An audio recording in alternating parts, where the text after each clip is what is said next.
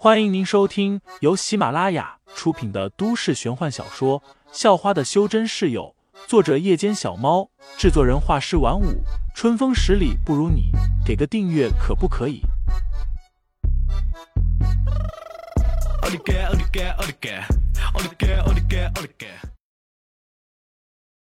第三十章那一夜中，第二天早上七点多，床上。废材和方卓静静的躺着，随着一缕阳光照进来，废材捂着有些疼的脑袋，艰难的睁开了眼睛。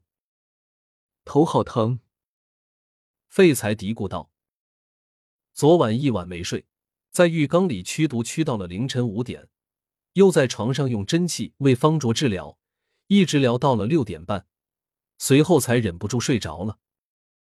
当他转过身。”看见躺在旁边的方卓后，赶紧从床上爬了起来。方卓也悄然醒了，迷迷糊糊的睁开眼，看着坐在床边的废材，也不知道在想些什么。只是废材察觉到方卓醒了，回头看去的时候，发现方卓的脸上挂着一丝满足的笑容。谢谢，你可以回去了，我可不会留你下来吃早餐。方卓说道。脸上浮现了一抹娇羞的红晕。哈？什么？废材一愣，这方卓该不会误会了吧？而且在浴缸驱毒的时候，方卓叫的声音也有些不对劲，根本不像是因为痛苦而叫的。废材都纳闷他究竟有了什么幻觉。昨晚我们……方卓满脸潮红。昨晚。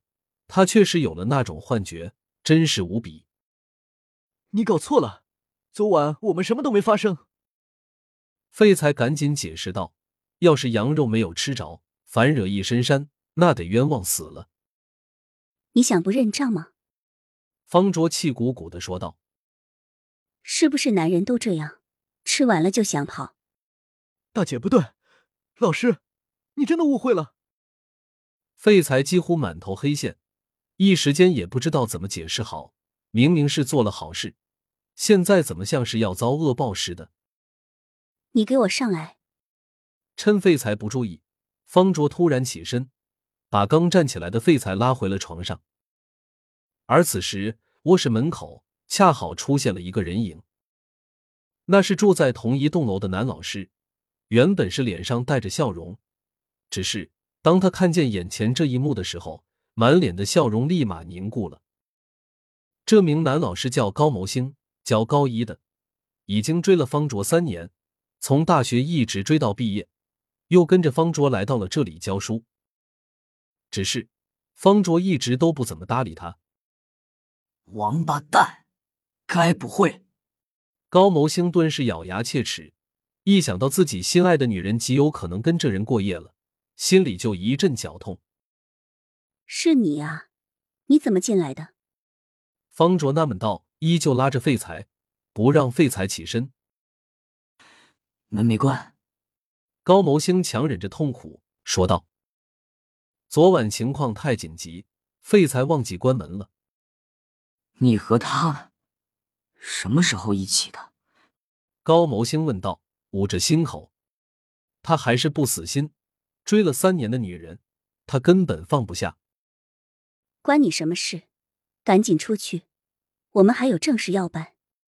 方卓本来就很烦高谋星，此时也丝毫不在乎高谋星的感受。好，算你狠。高谋星咬着牙转身出去了，而方卓立马就变得更加开放了，拉着废材就要把废材压到床上，什么族规，什么不能找男朋友，全都被他抛到了九霄云外。昨晚你那样对我，现在却想赖账不承认吗？方卓说道。不承认，那我就逼你再来一次。废材几乎吐血，这方卓已经饥渴成这样了。好，好，好，我承认，我承认。废材原本就累得要死了，现在哪有心情和他滚床单？只好暂时承认，应付一下。现在我很累了。我先回去睡觉，可以吗？方卓哼了一声，鼓着嘴巴，好一阵子之后才点了点头，放开了废材。废材赶紧溜了出去。不过刚出到门口，却发现高谋星还站在宿舍外面。你来找方卓老师吗？他还要再睡一阵呢。废材将宿舍门关上，随后便离去了。虽然方卓体内的一壶香已经驱除完毕，但是还得休养一两天才能完全恢复。你用不着得意，这个女人可没你想的那么简单。高谋星望着废材的背影，冷冷的说道。回到家后，废材便悄悄上了房间。肖韵、潘晓林和柳飞都不知道废材没回家。他们都喝了酒，一回到家就睡着了，现在都还没醒。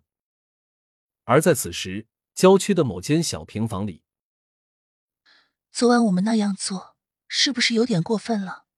说话的正是废材觉得眼熟的那名女混混。